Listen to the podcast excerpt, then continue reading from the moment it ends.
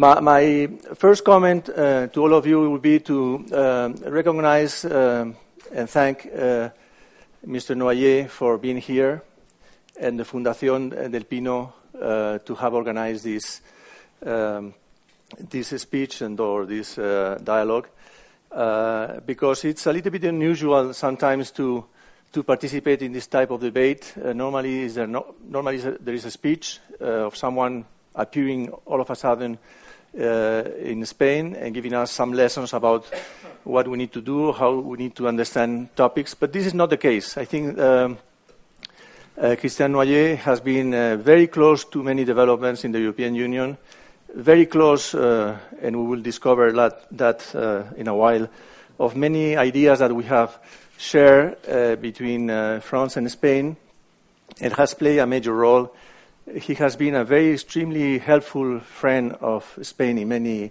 moments of our recent uh, history. And uh, so we are really very fortunate to have this dialogue with him. But my, my first question to Mr. Noyer will be on a personal note. Uh, how do you feel being in Madrid? well, first, um, I'm, I'm, really happy to be in Madrid. I, I, love this city. It's one of the cities I think uh, very vivid living in uh, in, in, in Europe uh, and, um, and, and, and coming from Paris when I, I mean what I am saying and I've been living in other cities for for a few years and it includes uh, Frankfurt. Uh, I really love being in Madrid. I'm very grateful. Uh, uh, to the foundation, the to have organized that and, and send me the invitation.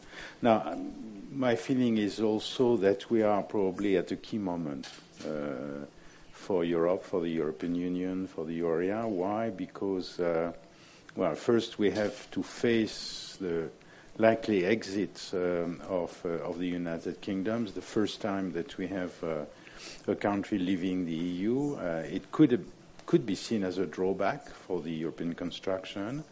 Uh, but at the same moment, we have had uh, unexpected at least by the international observers and markets, developments uh, in the political area, and that's, uh, that is true especially in France, uh, because uh, we, um, uh, we have just elected in France a president who made a campaign very pro-European at a time where there was a general feeling that uh, the Brexit was the start of the dismantling of the EU. We had fantastic articles.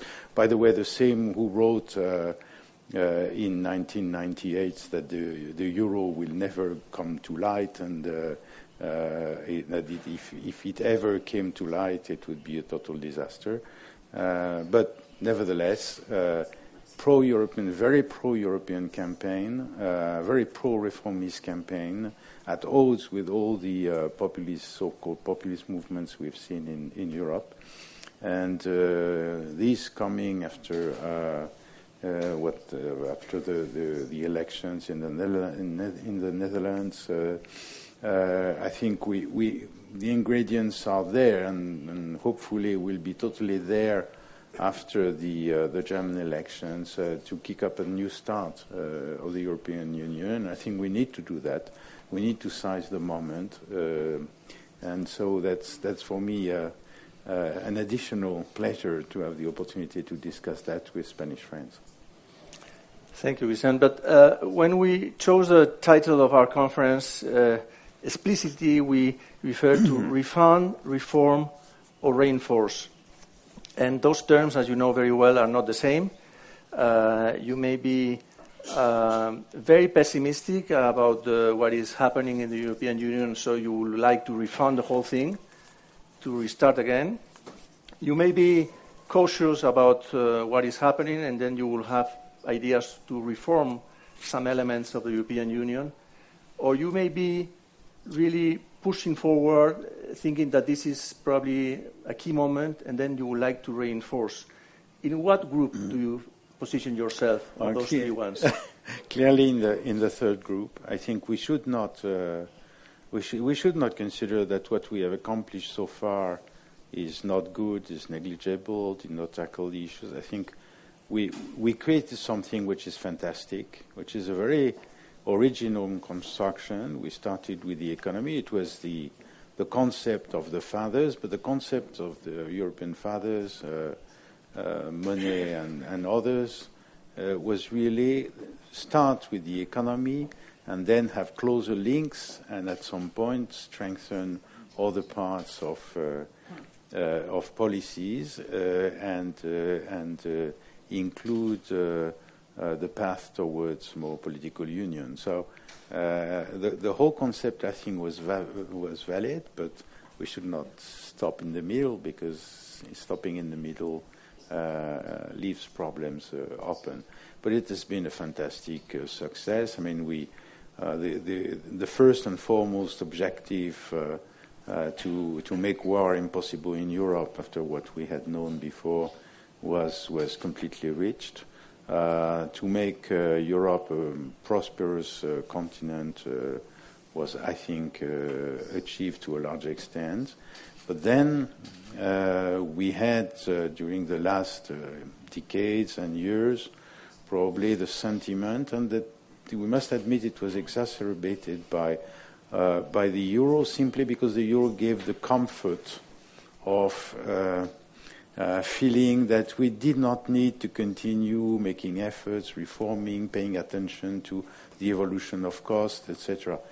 And uh, I remember Jean-Claude Trichet used to go when he was uh, president of the ECB. Used to go uh, at, at, the invitation of finance ministers to the Eurogroup every month, and every month he was absolutely loving uh, graphs. So he was every month taking a graph and showing that uh, the evolution of unit labor cost was such that uh, we were going full speed into the wall. And no, no one was listening to him because uh, thought, well, what's the problem? Everything's well. And during 10 years, everything went well. And in the end, we know that we had a problem there. So we have to uh, pay attention to real to real economy evolutions. Uh, we have to coordinate economic policies and not only budget policies, not only fiscal policies, by the way. It's uh, wider than that.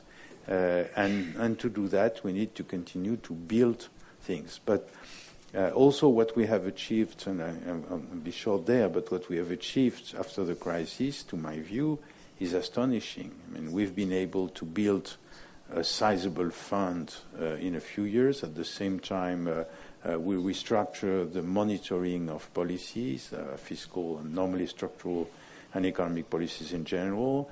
We built a banking union, even if it is not totally finished. But we we created so many things that normally take years and years in the course of three, four years.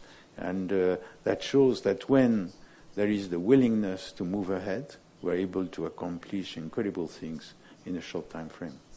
Yeah, but, but we, we built uh, a fantastic uh, project, but some key members want to leave. And uh, let's take us to the Brexit, and then how do you fit Brexit in all that? Well, in a way, I'm trying to uh, distance myself a little bit. I mean, there are positives and negatives. I'll start with the negatives. Uh, first time since uh, 1954 when we started uh, everything and we had the uh, um, uh, steel uh, community um, at the time that we have a member wanting to leave or deciding to leave the union. So in a way, it's it's terrible because we should ask ourselves the question: What went wrong? Uh, and uh, and many observers considered that it was the beginning of the dismantling of the EU. Uh, but we should try to see the positives. And to me, the positives are of two kinds. I mean, I have many good English friends, and I do regret that they leave. But this being said, uh, there were two problems with the UK. One was that uh, they had decided not to, uh, to adhere to the euro, uh, and they had a permanent exception clause. What that meant was that uh, there was structurally a difference, even in the long term, between the EU and the euro area. And many problems uh, that we cannot tackle, to me, are, are due to this difference between the two concepts. when uh, we are told uh, you cannot have a monetary policy if you don't have a fiscal policy, so you should do more with the European budget. Okay, but the European budget is the EU budget. And for those no, not members of the euro and who will never be members of the euro, it's a problem. Now the situation is clear uh, with the UK exiting. We have the two concepts uh, in the long term should be identical because except with the exception of Denmark, but which is in fact so much linked to the monetary union uh, that there is not much difference. Uh, all countries are either members of the EMU or committed to become members of the EMU when they meet the criteria. Some of them are uh, playing around uh, to uh, uh, put that uh, into the future because there are political problems at home, but in principle, it's the same. it should be the same concept at some point in the future. So that's the first issue that is solved. The second positive I see is that um, the, the, the, British never totally adhered to the, uh, to the concept of a union moving towards some form of political union, whether it will be in the long term a true federation or a confederation or a new concept, uh, even, even a bit weaker. But the idea that uh, uh, uh we will have more than simply uh, a single market and an economic playground is shared by many countries, was not shared by the, by the UK, uh, only by a minority in the United Kingdom, even uh, in the camp of the pro-Europeans. So that will clarify and, and hopefully facilitate uh, the acceleration of the construction of the European Union. But, but uh, um, let's stay for a while in the Brexit. I, I, I imagine that um, uh, in the coming years, uh, the European Union has to do two things then. One is to establish a new path uh, for the current members, and at the same time negotiate something strange with one of the partners who is leaving. So that divorce should mean something in terms of policy or adequation of, the, of that member to a new reality. Uh, are there cost or or elements there that should concern us and that even can have a very negative effect on us? Um, well, um, for me, the, the, of course, there will be complications of several kinds. First complication is that at a time where we should, uh, when, when, as I said, I think there is an opportunity uh, to accelerate, uh, to take new initiatives, uh, to make uh, strong progress uh, I think there is an openness in several countries. It's certainly the case in, in Spain. I think it, it's going to be the case clearly in France, and I expect it is the case in, in Germany. We always have the feeling that the Germans are reluctant for some kind of progress. On the other hand, they always took the view that monetary union and sharing um, economic and, and, and finance uh, could only uh, work in the long term if there was, was more political uh, unity. So I think if we if we take them uh, at their word and we tell them, okay, let's build new things uh, together, uh, we we can hope to have a positive reaction. Um, so we should do that. At the same time, we will spend millions of hours of uh, politicians and um, political responsibles and, uh, and, and uh, civil servants simply discussing uh, the Brexit um, because there are so many things to, to negotiate. So that's, that's a complication that, for sure. Uh, th- there are also other problems, and I see myself personally more problems and on more risks in the trade area than in the financial area. In the trade area, we are very integrated. Uh, we have value chains uh, which are uh, largely integrated in different domains. Uh, it's well known for aeronautics, but it's true also for pharmaceuticals, chemistry, electronics, and, and in some sectors of the of the um, processed food industry. Uh, to take my favorite example, uh, today uh, the fishermen of Spain and the Spanish and, French fishermen have access to the British waters. They go there, they fish, they, take fish, Uh, and they, they, they, they, go to British harbors, they disembark the fish, the fish goes to uh, uh, uh plants that process uh, and pack it, and, uh, and then the fish is re-exported, for instance, to Germany. So if, you, if, if tomorrow the fishermen of our two countries lose access to the British waters, then they, they have a problem, they lose their jobs. Uh, but the workers in the in the food industry in the UK lose their jobs too, and the customers in Germany don't get the fish. So uh, we we clearly see that we we need to agree uh, to maintain that at least. Uh, in a transition period, otherwise we, there will be disruptions. And that is a very tiny example, but there are millions of examples like that. So we need to find a way uh, to continue that. Uh, and, and it's complicated because the single market means basically single regulation and single uh, judiciary system. Uh, so if, if, you, if you want to, to, to have a free trade agreement, which is something probably everybody wants, free trade agreement, to me it takes five minutes to agree on putting custom duties to zero. That's easy. You people of goodwill, common interests, no issue. Okay. But then uh, you've done uh, uh, one, one out of a million, one part out of a million of problems solved because then the real issues start. Uh, that is, uh, uh, how can you accept that products come freely into your market without any control? If the norms and regulations can diverge. For instance, today the pharmaceutical regulations are the same in the UK. Nobody knows what they will be in 10 years or 20 years from now, and the same for the EU.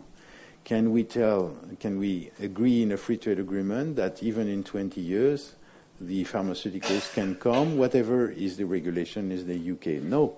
So we need a process to follow the divergence of regulations, if that happens, and to define the, what are the products that can continue to enter freely without control. How do we ensure that uh, without controls uh, there is no uh, uh, import of products that would not be on the list of things that are admitted uh, freely? So it's so complicated because you have to do that in all domains, all the types of of, of products uh, that, well, with, with Canada, which, is, uh, which was to me a relatively easy problem, uh, it took seven years to negotiate. With Switzerland, which is totally inside the European Union and the euro area, it took 10 years uh, and 100, uh, 100, or 120 agreements uh, sector by sector. So it's a huge thing. Uh, so it probably will take, even if we start with the same regulation, the prime is what happens in the future. So it probably would take, I don't know, I might be wrong, but it might take uh, five years, seven years. On top of it, we have to ne- renegotiate with the WTO, all the WTO members. We have to renegotiate with all the countries, not only Canada and Switzerland, but Korea and a few others with which we have uh, bilateral agreements between the EU and, the, and that country. Uh, we have uh, one, another of my favorite examples. Uh, we have an agreement with Korea. In this agreement of, with Korea, one of uh, 1,000 different uh, uh, topics is there is a quota of beef, Korean beef imported in the EU. 80% of the quota goes to the UK. Now, what do we do? Well, do we share that quota? Eat, eat, eat a lot of beef. it's a lot of beef, but they, but I mean, if they if they say okay, we continue to take 80%, then we can solve the problem. If they say no, no, no, uh, we want to have a separate agreement, we shall see. So we need to renegotiate two agreements with Korea, and that cannot be done in in in in a, in a few days. So all this to show that there are huge uh, uh, problems involved. It will take time. So we need to find an interim agreement and the interim agreement is more or less probably uh, a sort of customs union that would be accepted by the WTO uh, and probably means that the UK would continue to follow the EU rules for a number of years. And I'm not even uh, talking of the European Court of Justice, so uh, which is normally what, what should happen with a customs union. So you see that, that it's very delicate and it's of huge importance. For me, it's much simpler in the financial sector. Okay, we'll touch on that. But th- that means, for, for, example, that you think that uh, in Spain there are uh, a lot of sensibility uh, put on the idea of uh, us losing uh, British tourists or uh, our vegetables and fruits not going to the UK market and things like that. You think that there will be some sort of arrangement of a long transitional period that will be found, which is going to be complicated anyway which might uh, at least solve partially the problem. And, and, it will take us, I don't know where, because at the end, uh, as many journalists say, Brexit is Brexit. Yes, I'm, I'm, I'm, i have difficulties to. Uh, I think we, we, of course, we will need um, to uh, to find out uh, the appropriate agreements. I hope at the level of the European Union, uh, when there are a lot of citizens of each country living in the other one. Uh, and uh, it's clear for me that, I mean, I do not see how the British tourists, uh, because of Brexit, will stop going to Spain or to uh, France, the Riviera, the Southwest, or Brittany, uh, because they are not going to, I mean, not all of them are going to change their, their destination and go north. they like south. Um, they're not all going to go to um, to North Africa, especially at the moment, and uh, already some of them go uh, far abroad. But but uh, I don't think they will change basically their their habits, and I, I, do not see the big change that it may mean. But we have to make sure that practical problems are solved. For instance, uh, today the access to the health system in each country is easy, is automatic, uh, is well covered.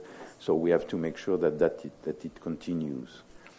But um, I, I, I, don't consider that it's a, a, huge problem, but it's it's part of the issues to to make sure that we can we can handle. That's true. Okay, Mr. Let's uh, switch a little bit now to France because. Um, um, probably for, for most of the people that are here, uh, maybe for everyone, uh, what has happened in France is like a miracle. Uh, we, we live from Spain. The first impression was that it was much more important what was happening in France for us than for you. That was the initial impression, is that because if something wrong happens in France, we are dead. We return to the idea of the Pyrenees and, and the alternative look terrible. And then all of a sudden, this young politician appears and is going to gain with a vast majority and is going to be probably the most pro European parliament ever in Europe. And uh, is this a miracle, or uh, are we dreaming, or? Uh, no, no, I don't think you're dreaming. I, well, of course, there was a success. I mean, the, the there was a combination of the talent of the person uh, and and of uh, the the. But don't tell me you expect that one year ago. Uh, no, I didn't expect that one year ago. But I, one year ago, I thought that the, the the concept had the chance to run. I mean, there was another man in the uh, who who had more or less the same kind of idea, uh, who was Alain Juppé on the on the right wing. And the concept was the following that Macron uh, used uh, uh, beautifully, uh, superbly. Uh, the idea was the, we have been unable to do, to make a series of strong reforms in, a, in an organized way. We always did small reforms bit by bit, and sometimes we were reversing that or going in the wrong directions. Why? Because of this this fight between uh, the right wing and the left wing, and even the moderate on the right or on the left felt obliged to fight uh, the reforms proposed by the other side. Uh, and given the tendency in my country, I mean, to be, uh, we, we, remain revolutionaries since 1789, uh, uh, you know, so sometimes we like to demonstrate. And so it, it has a happened, uh, uh, it has, has, appeared to be impossible to uh, to make strong reforms. What the Dutch have been able to do, for instance, by agreeing on some basic things. The right, the, the different parties agreed at certain point on certain reforms that would not be disputed by uh, by any of the parties, and then they can have differences on other things, but there is a basis of, for, for, a, for a good uh, governance of the economy. We, so, we, are also very bad on that. but but uh, the idea was let's try to have uh, a sort of centrist majority with people coming from the right and from the left. Now it's exactly what, what Macron is, is, is, is about to achieve, and, uh, and and that means that he will be able to make reforms that will be supported by politicians uh, from the moderate right, politicians from the moderate uh, left, and and this is probably something that will appear much more stable in the future. So I think that's the basis of the of of the of this miracle, plus the talent of a man who who uh, was young and was able to um, to revive some dreams, and you need dreams to be uh, enthusiastic about uh, about votes. Uh, there was a fatigue with the old political parties and uh, um, uh, responsibles who had been there for many years.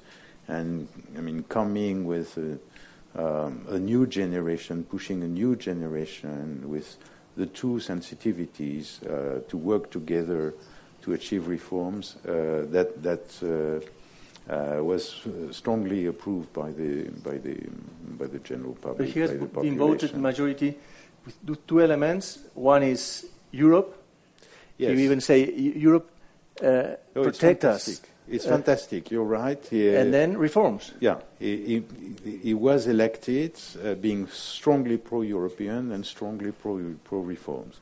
So it's it's it's something that uh, yeah we we could hardly dream of such a victory. Uh, with I thought personally that we would go in that direction, uh, but but such a, such a strong backing is, is wonderful. Fantastic.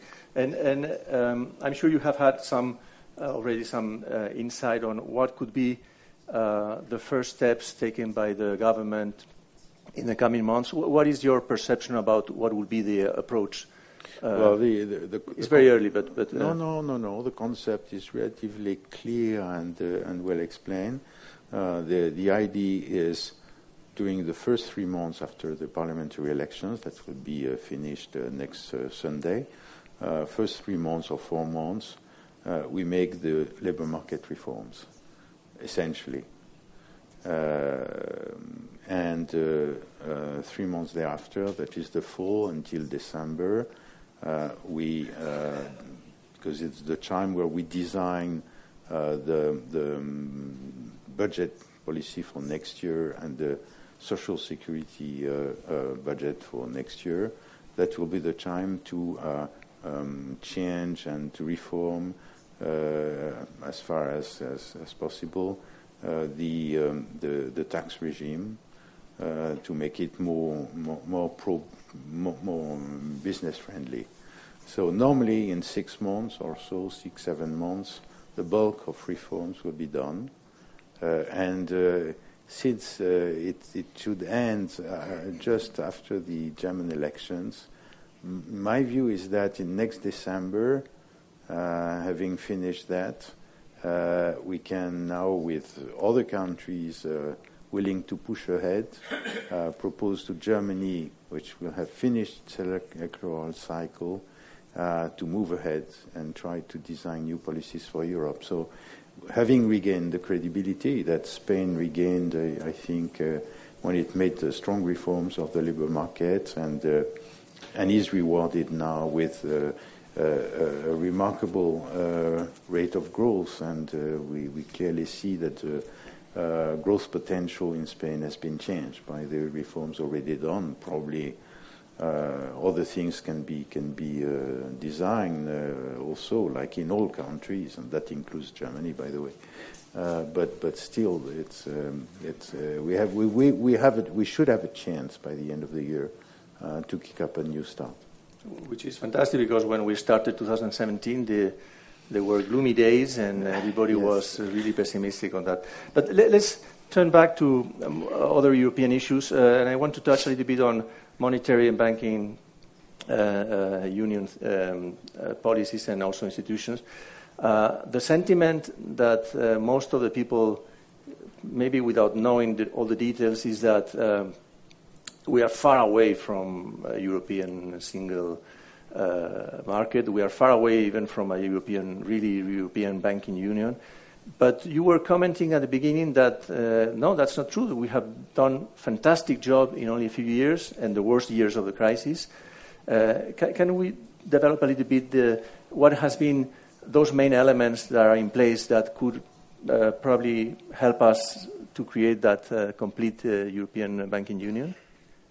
Well, first, I think the, the, the first few years of the euro, the first 10 years of the euro, were uh, extremely um, worked extremely well. We created a unified uh, um, monetary area. uh, we had a unified money market, and things went extremely well. Uh, I think there were two drawbacks. First, that uh, we did not look at the, um, the divergence of economic policies, uh, cost structures, etc. So, therefore, the second episode of the crisis. But maybe more paradoxically, uh, the uh, the combination of the single market rules and of the euro has led uh, the banks in particular, but not only the banks, also the asset managers and the uh, and the and the, the, the, insurance companies to a certain extent, but mostly the banks uh, or the investment banks, to consider that, after all, uh, having only a single only one currency meant that you didn't need to have a trading room in Frankfurt, another one in Paris, another one in Madrid, another one in, in, in Milano, etc., etc. So why not have just one? And since you had the single market, you could have that in London. So we lost what we had 15, 20 years ago, that with a hyper concentration in London meaning that we were the only monetary area um, without uh, a financial place, without a clear, uh, I mean, without many of the aspects of, uh, that you normally find in a, in, a, in, a, in a, financial place. So we, we have been able to tackle with the primes of the crisis, but we still had that, that issue.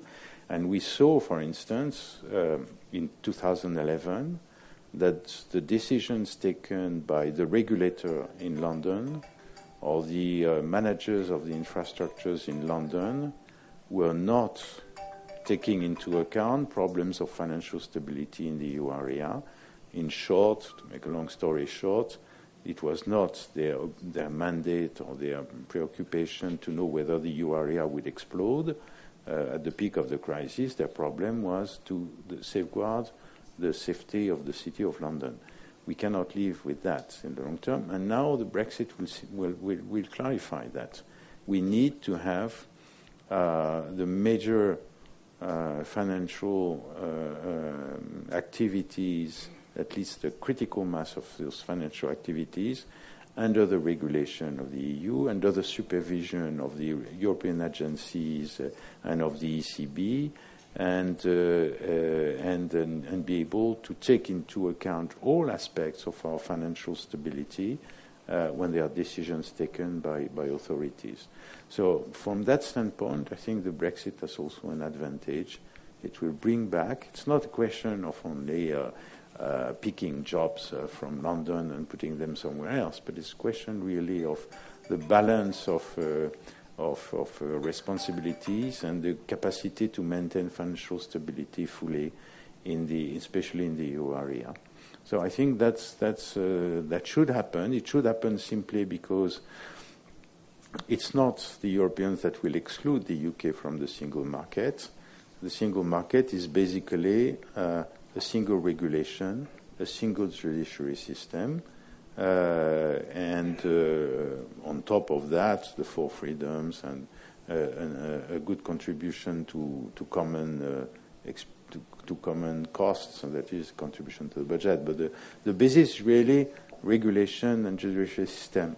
When you decide to get out, you decide to get out of the single market. It's as simple as that.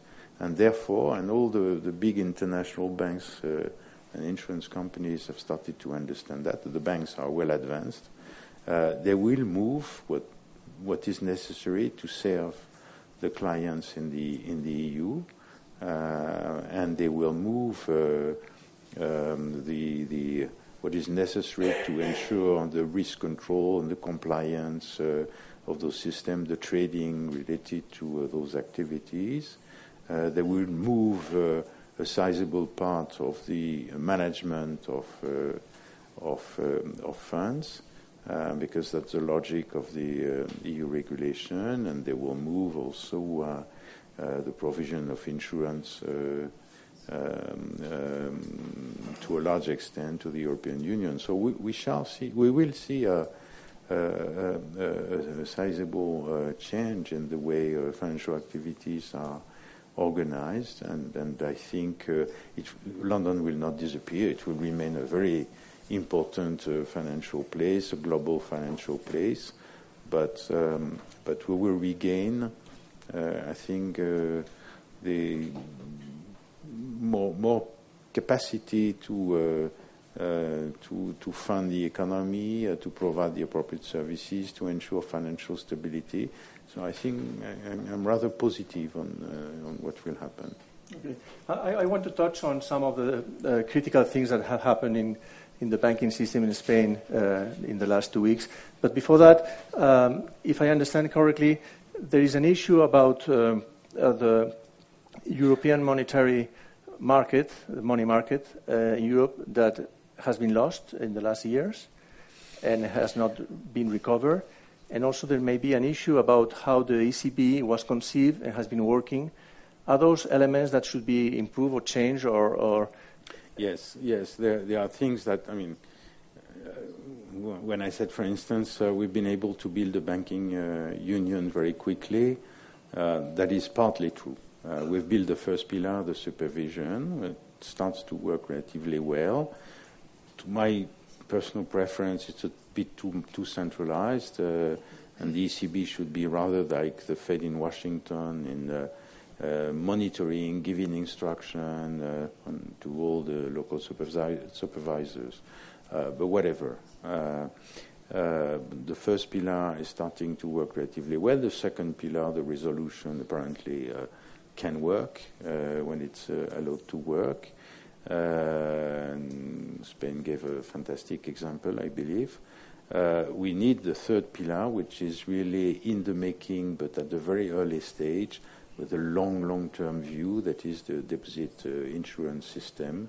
Uh, the, this scheme we need to develop more rapidly. So this is one of the things we should develop quickly uh, and reassure everybody that it's it's not uh, at all the objective of transferring money from Germany to Greece. That's not the issue. But we need to have a system that really gives confidence to all depositors and, and therefore avoids uh, um, increasing tensions in periods of uh, when there is an accident or in period uh, where the country is under pressure. Uh, there are other things that we lost, as you mentioned. Uh, personally, I'm shocked that during the first 10 years, we had a totally unified money market. Then we had the crisis, and then the regulators and the deposit insurance scheme started to say, aha, you cannot use the deposits made in country X uh, to transfer the liquidity in country Y, which means that the money market does not work. Uh, if you cannot, so the bank started, and, and that's it's more than simply uh, uh, the difficulty of moving liquidity from Germany to Italy, for instance. Uh, it has proved impossible at some point to move liquidity from Belgium to France, which is I mean, quite amazing.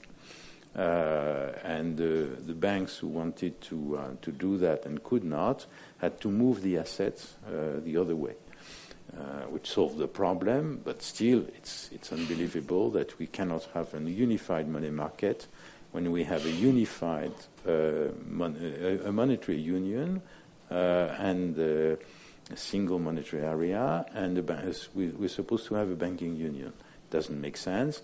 I think the ECB should do its job and ensure the reunification of the money market as soon as possible. It's really a matter of urgency, and all those sort of things have to be fixed quickly. Let, let, let me touch, as I was uh, telling you, on, on one topic that has been very important in the last days, which has been the, the resolution of Banco Popular. And, uh, and uh, I want to have your views about uh, uh, what happened. But at the same time, let me throw you three comments that are very popular comments and that entail some criticism.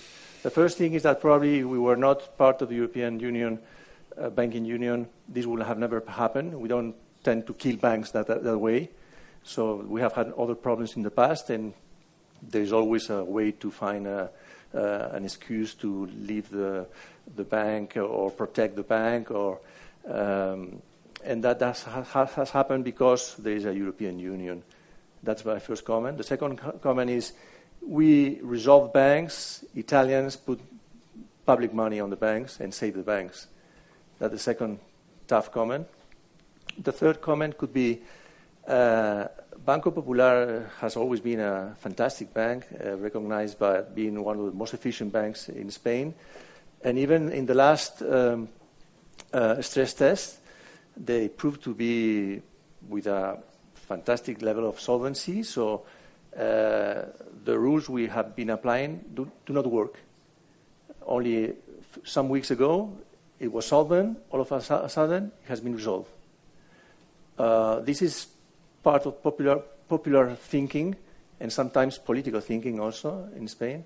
What are your comments? It's a difficult one. I'm sorry for that. No, no, no. It's a difficult question, but it's a very interesting question. And of course, I do not know all the details of uh, the situation of the bank, the, the, the, how the operation was uh, was exactly uh, managed. For instance, why is it exactly 100% of uh, the equity that was needed, and neither 99% nor 101%? I don't know. Uh, equity plus the, uh, um, the, the, the, the, quasi quasi owned funds. But uh, but this being said, uh, for instance, the CoCos, etc. But this being said, um, I think yes, probably um, there was such a habit uh, uh, to support the banks. Uh, but the, the, there was a reaction worldwide. We do not want to see public money, the, the, taxpayers' money involved in saving the banks anymore. So we needed to have a system. The system cannot be you let the bank, uh, bank in, in, in, bankruptcy, and then the depositors lose their money, or uh, you need uh, you have only as a safety net uh, the deposit guarantee scheme, but all the other deposits are lost. Uh, there must be a way uh, to reorganize the bank and save all deposits if possible, uh, and even the normal lending uh, by simply restructuring the bank, selling the bank, um, maybe dividing the bank but but it should be feasible, or in some cases it could restart if it if it's a limited problem. Uh, so I think it's a success of this policy. Now, why did was it wasn't it imposed in in Italy? I think it should have been imposed in Italy. A problem they had was that there was mis-selling of equity as if it had been um, uh, secured bonds or deposits to uh, small depositors, small clients, and they had the fear uh, of imposing something that uh, that would not be, uh, I mean, that that would have been the uh, the the, um, the, the, the knowledgeable shareholders, as we can expect in a in a bank, but ordinary depositors. But this being said, it should not be an excuse. First, I think those who did the mis-selling should have problems. We should not let them go because uh, this is unacceptable in the long term. So some some reaction should be should be done. I don't know if uh, uh, if this is a criminal investigation or simply a civil litigation, but but it should be looked after. Second, I don't think that MP Monte di Siena should be allowed to continue as before. it has to be restructured. And public money is, is step one, but there should be a step two where you uh, restructure the banks, you cut or you sell it, so you resell it to um, to uh, an investor, to another bank, uh, or you cut it in, in, in, in, by half or by a third, and uh, you sell it to different banks. But it should not be allowed to continue like that. Otherwise, it's the, the principle. And it should be an exception. That is, if, if there are other problems in Italy, I have no idea whether there will be, but, uh, but it, they, they, should be treated with a normal resolution scheme, and that should be made clear, absolutely clear, to, uh, to the Italian authorities. Uh, now, your last yeah, was uh, question the relation was between the stress test passed by Banco yeah, Popular yeah. and uh, the problem that uh, maybe not many people understand is that the stress tests are a way uh, to see what happens to a bank in case of a shock or a certain degradation. So you take if you take the situation of the bank uh, as as it is assessed at a certain moment. But I come back on that. And then you say, okay, suppose we go into a recession Suppose there is a change in the exchange rate of 20%. Suppose we have this or that. What happens? And uh, is the bank able to resist? Uh, if there is a recession, the amount of non-performing loans increases. Uh, is there enough buffers and capital and provisions to be able to handle that? And we see it's a test of resistance to a certain evolution. But if the situation at the beginning is not uh, what is published, what is announced, if there are more uh, problem loans that uh, that uh, that shown to uh, to to analysts, then uh, the stress test does not is not a proof that you will never fail. it's simply it can only say what what what it can say.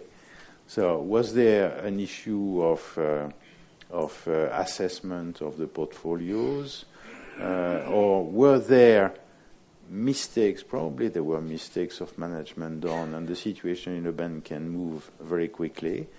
Uh, we should never forget that uh, uh, the, the, the, the, quality of the balance sheet is not does not. Um,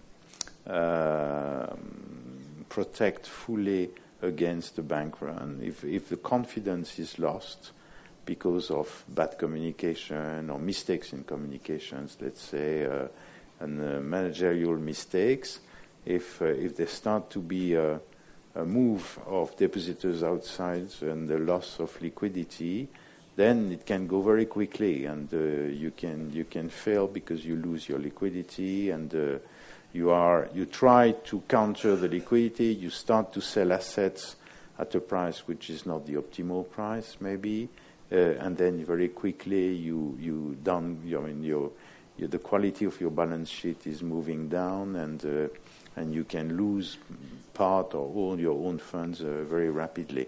So all this has to be taken into account, and it shows, by the way, that uh, uh, having put also an emphasis on the uh, on the liquidity rules for banks, uh, maybe not enough uh, again, but we have to, to look after that and draw lessons. but that was an important part of, of, the, of the reforms of the banking regulations. Do you think, and that would be my last question on this topic, uh, do you think that the, the, the, perception about the, bank, the, the Spanish banking system or the Spanish banks is going to suffer internationally because of this element? Or you think, on the contrary, that this is something that could happen and uh, it's a proof that the system has worked? Uh, I, I, I, don't think so. I think it proves the system has worked. Uh, and uh, the capacity of the system, I mean, to, to, to make a resolution in, in, in a couple of days uh, and find a buyer and start again and accept the shareholders and uh, holders of uh, uh, of CoCo bonds, but otherwise. Um, nobody lost, whether they are depositors or bondholders, clients in general, and operations continue as before in a new framework. That that is perceived outside as extremely positive, and I think. Um, very rapidly, that will be rather an, an, asset and a demonstration that the system is, is resilient. At least that's how I, I, I, I feel it. Okay, I, I, want to give the floor uh, to people uh, and ask you a question. But uh, let me ask you probably the, the, last one, referring to the steps to be covered from now on. And I would like to have your opinion on three topics. One, uh, if it's possible, and when and how uh, to create a, a unified uh, guarantee deposit scheme uh, in the European Union. second, the, so many comments have been made on the capacity of the Union to have a sort of economic minister or treasury or uh, some sort of Eurobonds being issued, uh, how and when this can be tackled and, and uh, approved or launched or, or, or work out. Uh, and finally, what are the last steps for the European Union, uh, banking union, that can be taken in the coming maybe one, two, three years? Um, well, I, I, think the deposit guarantee scheme is something that that has been clearly uh, uh, foreseen, designed. Simply, we the, the, the, decision was to build it in so many years with so many precautions, uh, so many steps, because there was the fear in countries which had, uh, well, let's say things clearly, uh, the countries of the north of Europe, uh, uh, Germany, but also the Netherlands. I mean, the ne- in, ne- in, the Netherlands, sorry, the taxpayer paid a lot to save the banks and to repair the damage done in the first, first episode of the crisis.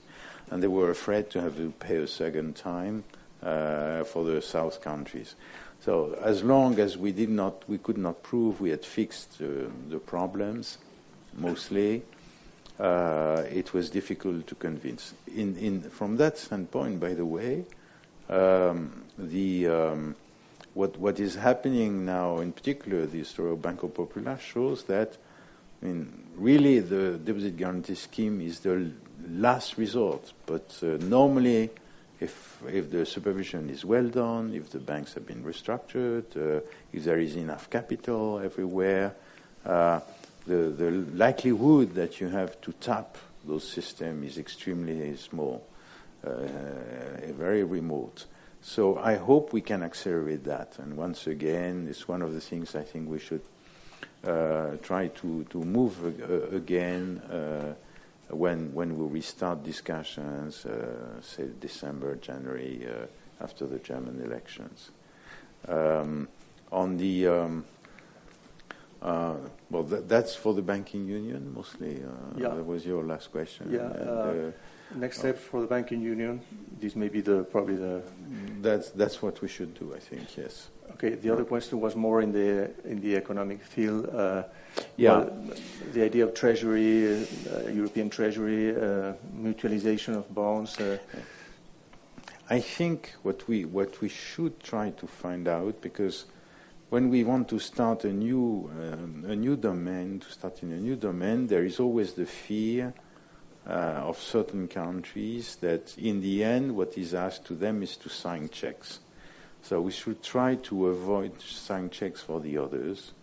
And uh, it's always difficult to start like that. So uh, my, my hope is that we can find ideas uh, to, uh, to foster the development of, even if it is very modest at the beginning, but uh, the organization of an institutional framework uh, with something precise to do that would be of common interest. For instance, and we had opportunities in the past to discuss that together, but if we were able to say, look, we're going to uh, decide on a number of pan-European investment projects which are infrastructures necessary to enhance the growth potential. Uh, and then uh, for that, we need to um, well, we, we, we need to, to, to, to build up a fund or a system uh, uh, that will be able because it's long-term investments with a certain return, so it doesn't make sense to have only uh, current budget money, but we could borrow and reimburse. We could start to build a system, and we will borrow together. So that's the euro bonds, but with the euro bonds, we will also make new investments in Germany as much as uh, in France or in Spain. So I think the, the, the way everybody will look at that will be different, and we build something together uh, uh, with, with, with joint liabilities and, and, with the hope of a return. It's not simply uh, uh, money for current expenditure, but it's money for the future, for investments, for our children, etc. If we are able to design something like that, then we can start to discuss about an, in, an institutional framework, uh, probably, um, Ministry of Finance. For me, one of the issues, once again, will be uh, where do we do that? Is it the EU or is it the EU? Uh, what do we want to enhance? And if the if if uh, only for the euro area members having some sort of finance minister uh, is, is acceptable, then we would need to have something on the parliamentary side. And I tend to think myself that perhaps the good concept would be a subset of the European Parliament uh, for the EU area members to be able to vote on projects. Uh, there can be other concepts, but we need also to take on board this uh, uh, democratic uh, participation in the form of probably the European Parliament or a, subset of the European Parliament. Okay, we're going to give the floor to uh, the public. Una de las normas de la Fundación es eh, que eh, en este tipo de, de jornadas es dar la palabra al público, con lo cual. Thank you.